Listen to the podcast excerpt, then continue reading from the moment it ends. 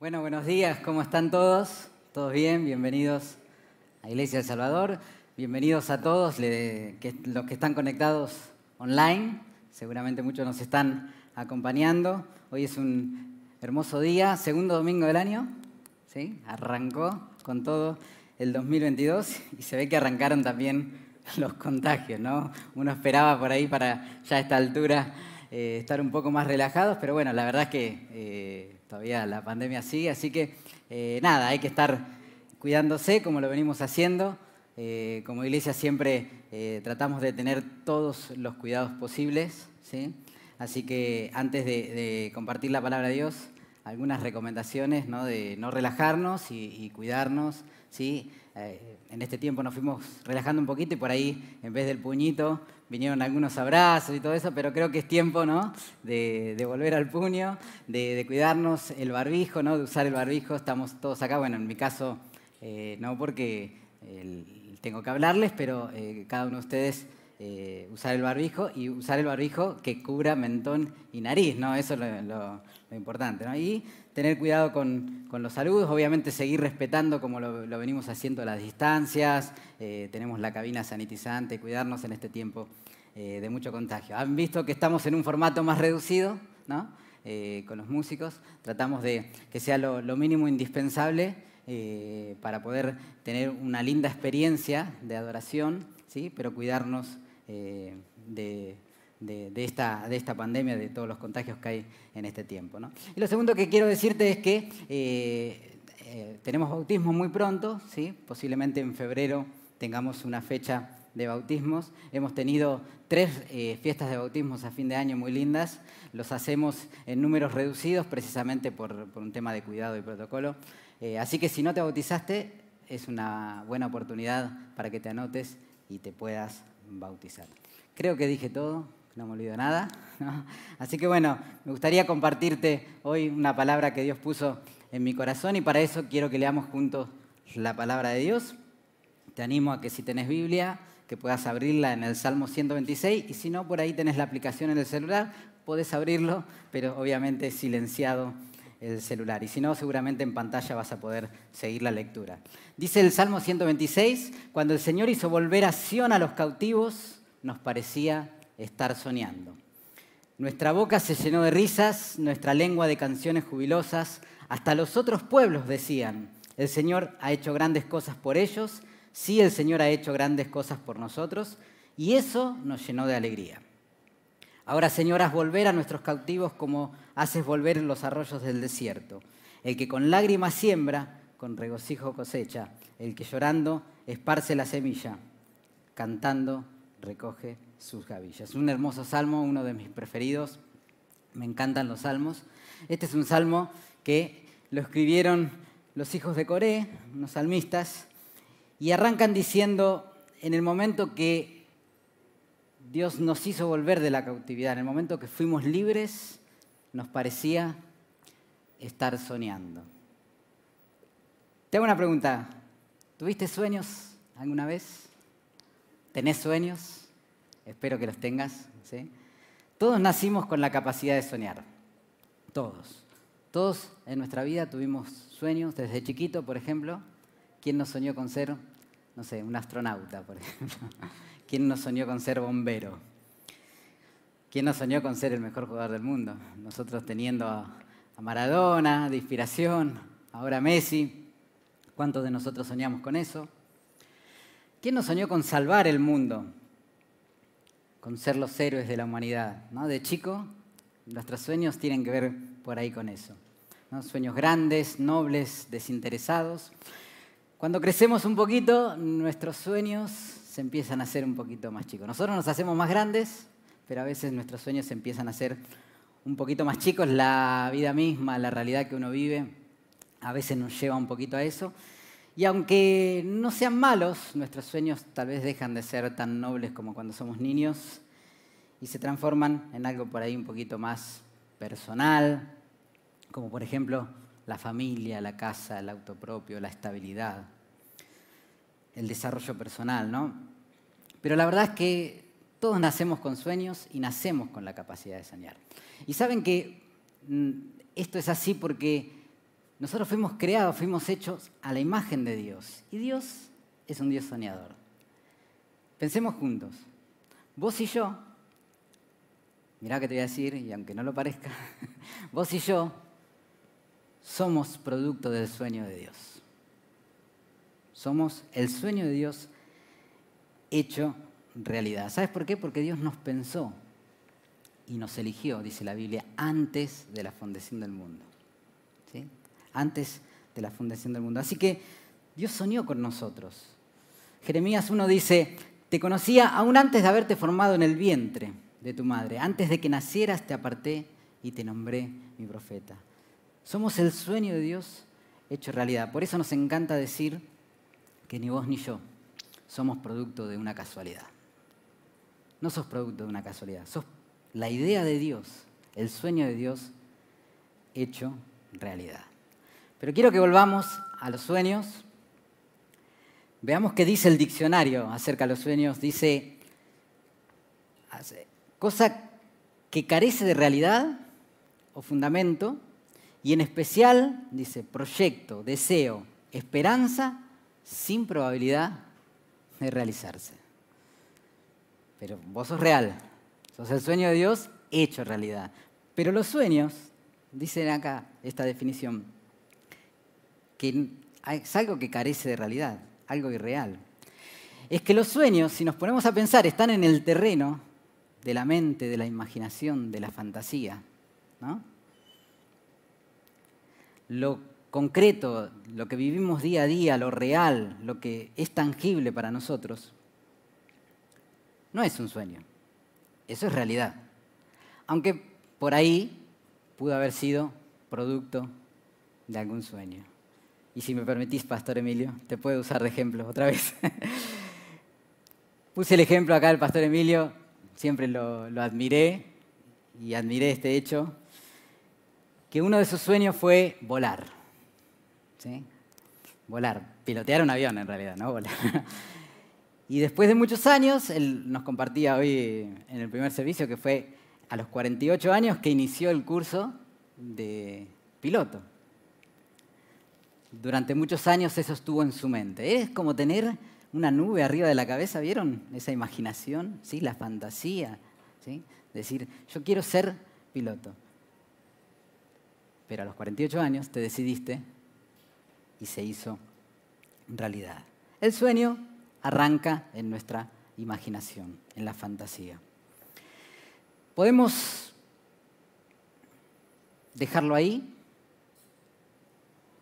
pero mi desafío en esta mañana es que realmente nos atrevamos no solo a soñar, sino a que se haga realidad.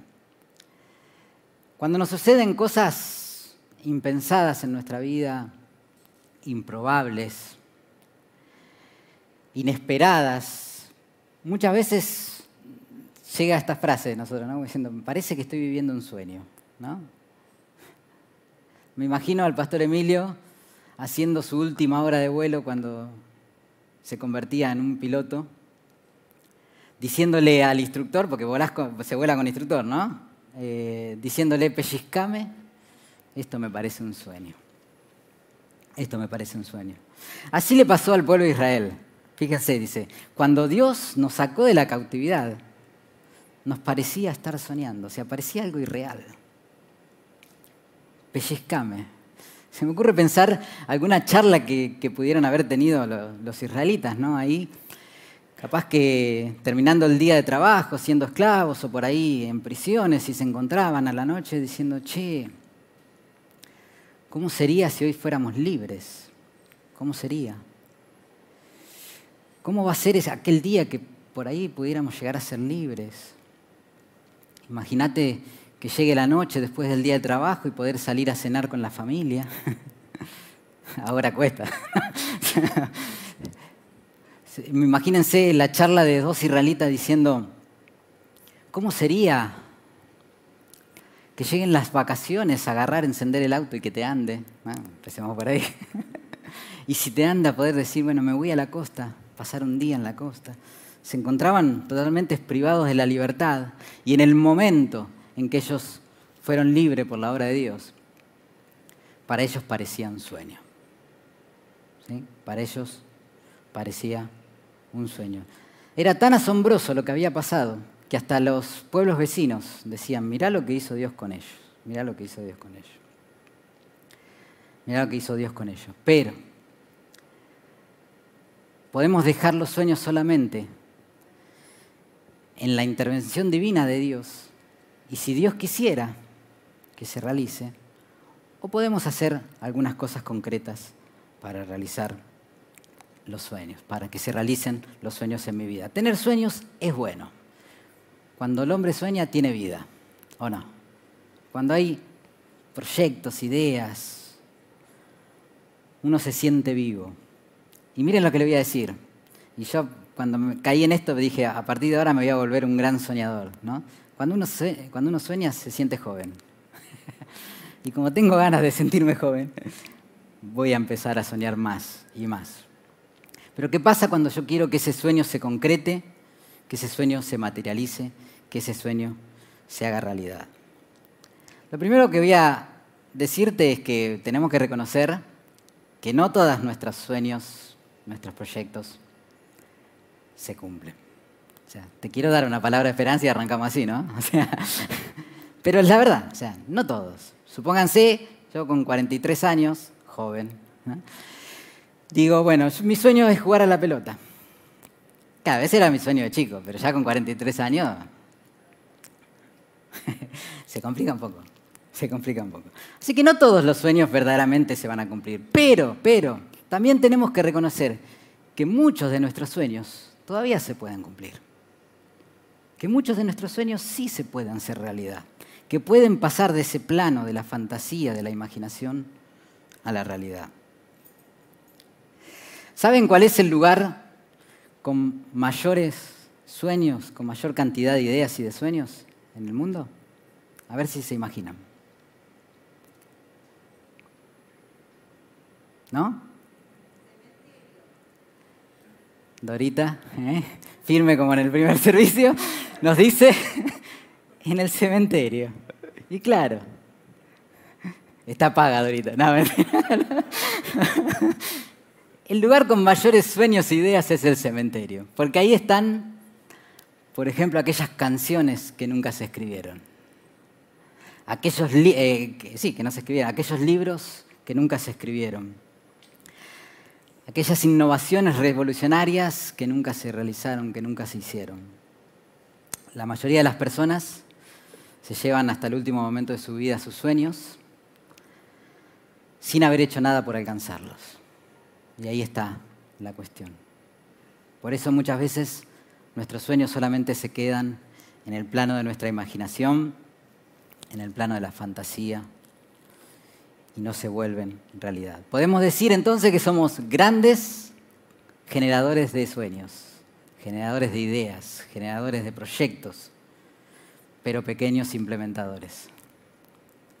Porque muchas veces no nos atrevemos a caminar en pos de ese sueño. Así que yo quiero decir hoy, en esta mañana, tres cosas que podemos hacer para que ese sueño deje de quedar solamente en ese plano de la imaginación y de la fantasía, sino que podamos trabajar para que se haga realidad. Y lo primero es creer. Si tenés un sueño, tenés que empezar a creer que podés lograrlo. ¿Qué dice la Biblia? Que al que cree, todo es posible. Al que cree, todo es posible. Por eso necesitamos creer que podemos lograrlo. Con la ayuda de Dios, claro, con la mano de Dios, podemos lograr nuestro sueño. Tenemos que hacer que ese sueño germine en nuestra cabeza, en nuestra mente, en nuestra imaginación, y se vuelva grande y nos inspire y que nos mantenga ahí enfocados con la convicción de que ese sueño se puede lograr. ¿Y saben qué es eso? Fe. ¿Qué es la fe? La certeza de lo que se espera, la convicción de lo que no se ve. Así que tenemos que creer que ese sueño se puede lograr. ¿Tenés sueños? Si no lo tenés, hoy te vas a ir de acá con un sueño. ¿Sí? Podés lograrlo. Generalmente el sueño llega a nuestra vida en forma de un imposible. Y por eso muchas veces se queda en ese plano de la fantasía. ¿sí? pero llega a nuestra vida en forma de un imposible, porque empezamos a imaginarlo, a crearlo en nuestra cabeza, en nuestra mente y se empieza a hacer grande, tan grande que se hace prácticamente imposible. Dicen que cuando Dios quiere hacer algo maravilloso comienza con una dificultad humana, pero cuando se dispone a hacer algo admirable comienza con un imposible humano. Es que generalmente vienen así a nuestras vidas, en forma de un imposible. Y un imposible es eso, un imposible, algo que vos no podés lograr. Y cada uno de nosotros tenemos imposibles para enfrentar en nuestra vida. Esto no significa que algún imposible que vos te toque enfrentar o que vos quieras alcanzar no sea algo posible para otra persona. Muchas veces pasa eso. Por ejemplo, el pastor Emilio ahora puede volar. Se sube en avión y vuela. Yo me subo en avión y no sé ni cómo encenderla. Para mí es un imposible. Para el pastor Emilio ya no lo es, pero para mí lo es. Vienen como imposibles, pero para el que cree, todo es posible. Y la Biblia dice que para Dios no hay nada imposible. No hay nada imposible. Lo segundo, lo segundo que podemos hacer tiene que ver con el deseo, desear. Desear ese sueño. ¿Por qué hago esta diferencia entre soñar y desear? Porque desear va mucho más allá del plano de la imaginación.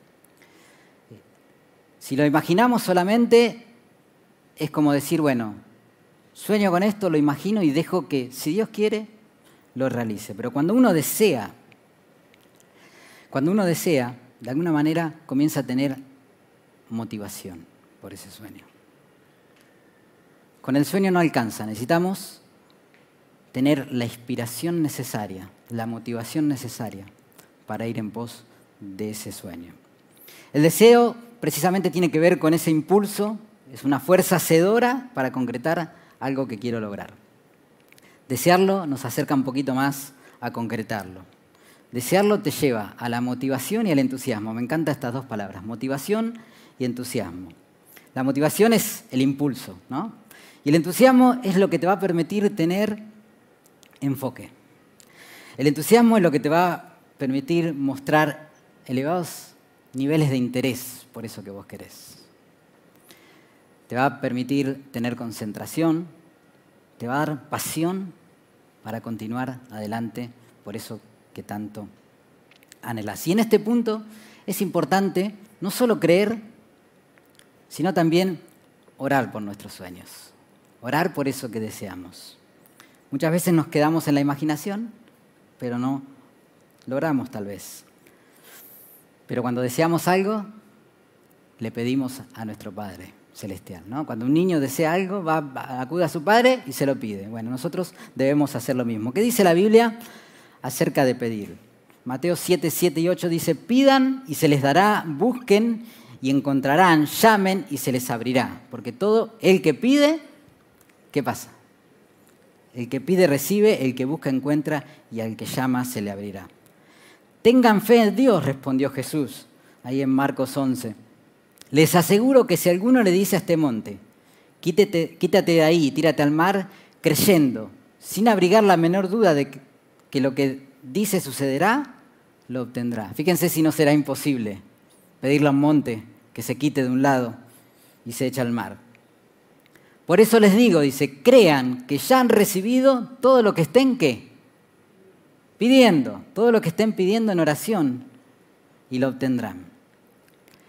Salmo 37, un salmo conocido, 37.4 dice, deleítate a sí mismo en, el Señor, en Jehová, y Él te concederá las peticiones de tu corazón. El mismo salmo, en la versión eh, NBI, dice, deleítate en el Señor y Él te concederá los deseos de tu corazón. Por eso me gusta jugar con esta idea de deseo y de petición y de pedir. Cuando hablo de desearlo, no estoy diciendo desearlo como una fórmula mágica, ¿no? de que si lo visualizo, si lo pienso, si lo deseo muy fuerte, se va a cumplir. Aunque muchos por ahí tal vez crean o enseñen eso. Pero no estamos diciendo eso, lo que estamos diciendo es que cuando uno desea algo fervientemente, tiene una fuerza movilizadora dentro suyo que nos va a poner en acción por eso que anhelamos o deseamos. Somos capaces de modificar hábitos, somos capaces de modificar nuestra vida, nuestros intereses, por eso que tanto deseamos, y hasta somos capaces de clamar a Dios por eso que deseamos. Cuando repasaba anoche y leía un poco el bosquejo, eh, se me vino a la mente un, salmo, me encantan los salmos, el Salmo 84, donde eh, el salmista, eh, bueno, acá él o los salmistas, porque era un salmo de, Coré, cuando, cuando, inicié dije que el, Salmo 126 era un salmo de Coré, y no, en realidad este es el salmo de, de los hijos de Coré. Así que él o los salmistas, cuando escribieron este salmo, lo que dejaron ver es que anhelaban y deseaban la casa de Dios. Y fíjense cómo la deseaban. Dice, anhelo con el alma los atros del Señor. Casi agonizo por estar en ellos. Estaba, o sea, estaban dejando la vida por estar ahí. Dice, con el corazón, con todo el cuerpo, canto alegre al Dios de la vida. Cuando uno desea es como que le pone todo, le pone toda la fuerza, su ser entero, se lo pone todo. Lo anhela fervientemente. El deseo es el impulso necesario que nos va a llevar a ponernos en movimiento. Así que tenemos que creerlo, pero tenemos que desearlo, desearlo.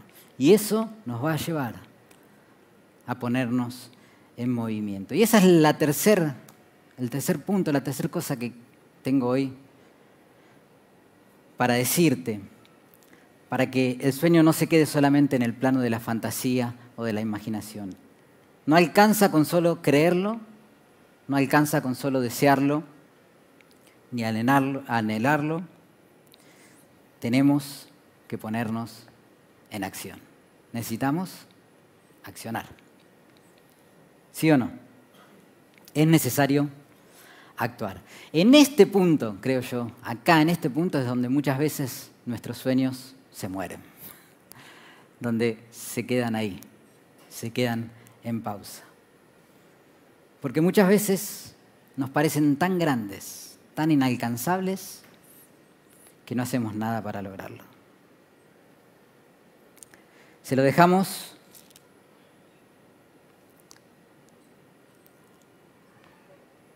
a la mano de Dios, al milagro, a que si Dios quiere,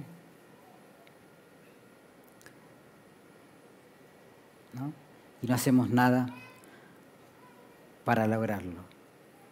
Me acordé de un programa, y acá voy a cumplir como muchos años, eh, que tenía el conductor Berugo Carámbula.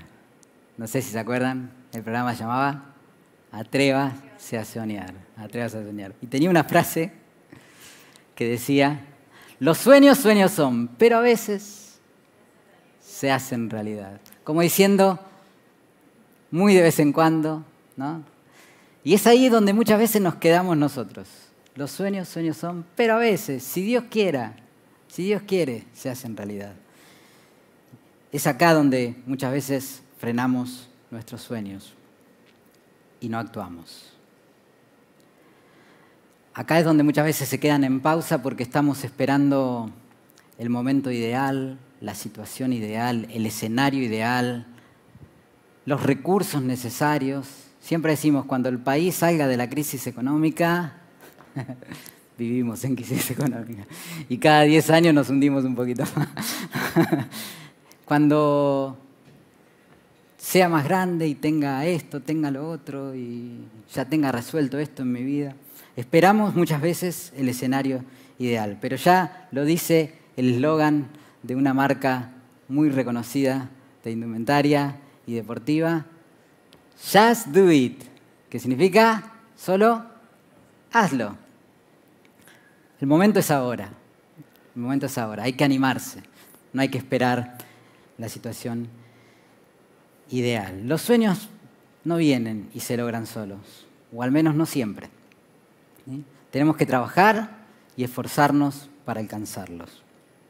Nos encanta, o al menos a mí me encanta leer el principio de este salmo cuando dice, cuando Dios nos sacó de la cautividad nos parecía estar soñando y es hermoso, Pero muchas veces no reparamos en los últimos dos versículos que dice, el que con lágrimas siembra, con regocijo cosecha, el que llorando esparce la semilla, cantando recoge sus gavillas. Esparcir y sembrar la semilla no solo es creer, no solo es desear, no solo es pedir, sobre todo qué es? Trabajar. Sobre todo es trabajar. Esparcir la semilla sobre todo es trabajar. Y por lo general el trabajo es siempre con, con sudor. Y muchísimas veces, muchísimas veces con lágrimas. Muchísimas veces con lágrimas. Si queremos frutos, es necesario esforzarse y trabajar duro. Dice la Biblia, ensancha el sitio de tu tienda, las cortinas de tus habitaciones sean extendidas, no seas escasa, alarga tus cuerdas y refuerza tus estacas. Muchas veces lo utilicé a este pasaje en el plano de mi mente, como diciendo, bueno, no tengo que pensar chico, no, tengo que ser escaso, pero no solo se queda en el plano de la mente, o sea, es una palabra que va hacia un Israel estéril y le dice, mira, vas a tener muchos hijos, Dice, así que ensancha el sitio de tu tienda. O sea, le está pidiendo que trabaje. O sea, sos estéril ahora. Vas a tener muchos hijos. Empezá a agrandar tu casa. O sea, eso es esfuerzo, eso es trabajo. No es solamente para el plano de nuestra imaginación, de nuestra mente. Necesitamos trabajar duro para alcanzar nuestros sueños. En este punto, en este momento es donde se pone la fe en obras. Acá es donde nos ponemos a trabajar, donde empezamos a cuantificar ese sueño y acá es donde es necesario que esos sueños se transformen en objetivos claros y metas en nuestra vida. Necesitamos tener objetivos y metas que nos mantengan vivos, activos, que nos lleven a alcanzar aquello que un día se inició chiquitito y creció en nuestra imaginación, en nuestra mente. Necesitamos transformar nuestros sueños en objetivos y metas. Tener un objetivo es como tener un foco, estar enfocados, ¿no? Esto nos va a permitir, ¿qué? Trazar un plan. El pastor Emilio nos habló el domingo pasado un poco acerca de tener y hacer planes. Cuando uno tiene un objetivo puede realizar un plan, un plan para implementar y eso nos va a proporcionar acciones concretas que podemos hacer para alcanzar nuestros sueños. Steve Jobs ¿sí? dijo, un dólar por una idea, un millón de dólares por una implementación. A veces cuando tenemos ideas, grandes ideas, nos creemos que eso vale un montón. Vale, un dólar, un dólar. Pero si tenés una implementación para esa idea, eso vale un millón. Eso vale un millón. Ponerte metas y objetivos no solo te mantiene enfocado, sino que te va a servir como un filtro, miren. Un filtro ¿Para qué? Para hacer o no hacer todas aquellas cosas necesarias para alcanzar ese sueño. Necesitamos tener un pie en acción y eso nos va a servir, necesitamos, perdón, tener un objetivo y eso nos va a servir tener un filtro para sacar de nuestra vida aquellas cosas buenas y malas que nos distraen del objetivo, de nuestra meta. Necesitamos Tal vez aprender o desaprender todo lo que sea necesario para alcanzar nuestro sueño. Es decir, necesitamos actuar en consecuencia de nuestro sueño. Hay un reconocido coach em, empresarial, vieron que ahora se utilizan esas frases, ¿no? Coach empresarial, que, bueno, lo, sigo y eh, he visto varios de sus videos llama a esto una, trilogía virtuosa, ¿no? Y habla de los sueños, los deseos y las metas. Y dice que es una trilogía necesaria para poder alcanzar nuestros sueños. Tienen que haber sueños, tiene que haber deseos, pero tienen que haber metas. Sin una meta no hay plan. Si no tenemos plan, todo nuestro esfuerzo, todo nuestro trabajo podría ser en vano. Así que necesitamos tener un plan. Pensemos en el plan como una brújula. ¿Vieron los barcos cuando salen? Bueno, ahora existe el GPS, ¿no? pero cuando no existía el GPS, se manejaban por instrumentos y por la brújula. ¿no? ¿Qué te marca la brújula? Tener un plan es tener un norte. Tener una brújula es tener un norte. Entonces vos sabés hacia dónde te dirigís y qué tenés que hacer para llegar ahí. Ahora, si no tenés un norte, no tenés un plan, no hay ningún viento que te sea favorable, por más que eleves tus, ¿qué serían? Tus velas, ¿no? ningún viento te va a ser favorable, porque no sabes a dónde te dirigís. Tener un plan es tener una brújula. Claro que en el camino te vas a encontrar con, tal vez con muchos impedimentos. En el camino te puedes encontrar con muchas cosas que van a querer desalentarte, distraerte o que bajes los brazos. Te vas a encontrar con obstáculos y fracasos. Pero si tenés un plan, vas a poder estar determinado y seguir adelante. Esto me llevó a pensar en Thomas Edison. No sé si lo conocen. Thomas Edison inventó la lamparita, la bombilla. No le salió al primer intento. Y yo creo que eso nos sucede a todos. Nunca logramos en el primer intento las cosas, tal vez. No le salió en el primer intento y tuvo, dice la historia, más de mil intentos. Y en todos esos miles de intentos fracasó. Al punto de que uno de sus aprendices, uno de sus discípulos, dije, ¿para qué seguís intentando si ya lo intentaste mil veces y fracasaste? ¿Qué le contestó Edison? No son fracasos, he conseguido saber mil formas de cómo no se debe hacer una bombilla. Uno de los amigos de Job le dice, determinarás a sí mismo una cosa y te será firme, y sobre tus caminos resplandecerá tu luz. Cuando uno tiene un objetivo, una meta y un plan, está determinado, se mantiene firme en eso y no se distrae. Ni siquiera los fracasos te detienen. En gran medida los fracasos no te detienen porque dependen de un plan y una meta que vos tenés para alcanzarlo. Tener un plan te hace tener un objetivo y te hace mantenerte firme por ese objetivo. ¿Y qué dice la Biblia para los hijos de Dios? ¿Qué dice? Que todas las cosas les ayudan a bien a los que aman su nombre. Así que más razones tenemos como hijos de Dios para estar determinados. Y aún si vienen fracasos, si hay obstáculos que enfrentar, nosotros sabemos que todas las cosas les ayudan a bien. Yo invito a los músicos a que vengan. Así que es bueno soñar, está bueno soñar. Nos da vida, nos mantiene jóvenes, nos mantiene vivos, activos. Y el desafío para este año es que te atrevas a soñar, a soñar en grande. Y que ese sueño pueda crecer y que te atrevas a creer, a desear y a actuar por ese sueño. El desafío es que te atrevas a soñar tan grande que ese sueño te supere. Y seguramente se va a convertir en un imposible. Pero recordá, generalmente los sueños vienen a nosotros en formas de imposible. Mi oración es que Dios te dé grandes sueños, sueños imposibles en tu mente, para que puedas ver y para que puedan ver en vos la mano y la gloria de Dios. El desafío es que esos sueños sean bien grandes, que sus planes, los planes de Dios, se transformen en nuestros planes. Los planes de Dios dice la Biblia que son planes de bien y no de mal, no de calamidad.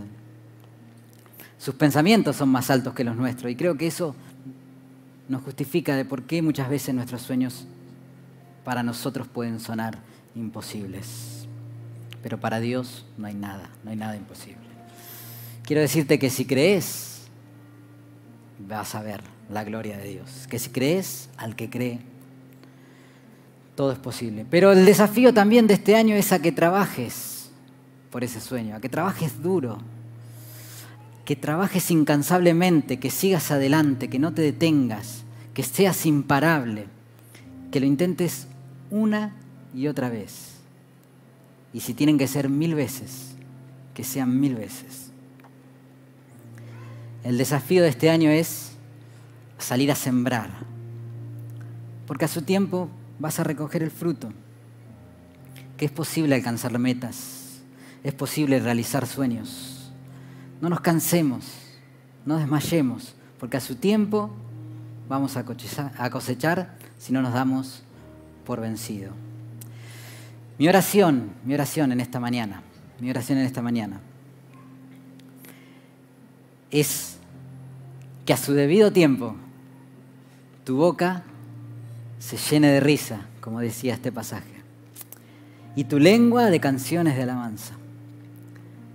Que los que te rodean y que vos, a un determinado tiempo, en un determinado momento, en el tiempo indicado puedas decir, el Señor ha hecho grandes cosas por ellos. Sí, el Señor ha hecho grandes cosas por nosotros y eso nos llena de alegría. Cuando uno alcanza sus sueños, se pellizca como diciendo, estoy viviendo una realidad, una irrealidad. Y se llena de alegría, se llena de alegría. Y quienes te rodean ven la mano de Dios, ven la mano de Dios en tu vida. Es posible realizar nuestros sueños. Así que atrévete a creer, atrévete a soñar, a soñar en grande. En este año que comienza, yo te animo a que sueñes y que sueñes a los grandes y que tu sueño puede hacerse realidad. Cerra tus ojos, quiero orar y pedirle a Dios por tu sueño. Señor, gracias, gracias, porque nos hiciste personas soñadoras, personas con metas y objetivos, personas con proyectos e ideas. Nos hiciste a tu imagen. Yo te pido que esos sueños que vos tenés para cada uno de nosotros germinen en esta mañana en nuestra mente y se empiecen a hacer grandes, que sean esos imposibles que nos va a tocar enfrentar, pero que con tu ayuda, con tu mano de poder, vamos a lograr.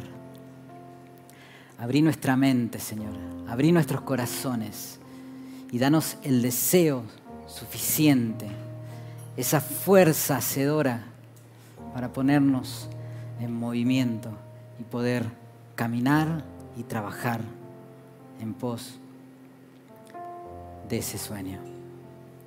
Que tu Espíritu Santo sea, Señor, y que obre en nuestras mentes y en nuestros corazones.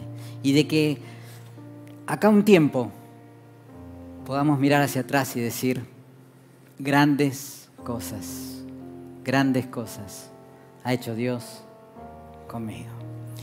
Y por sobre todas las cosas, Señor, porque a eso fuimos llamados, quienes nos rodean puedan mirar y decir, grandes cosas ha hecho Dios con ellos. Yo quiero eso. Yo quiero eso.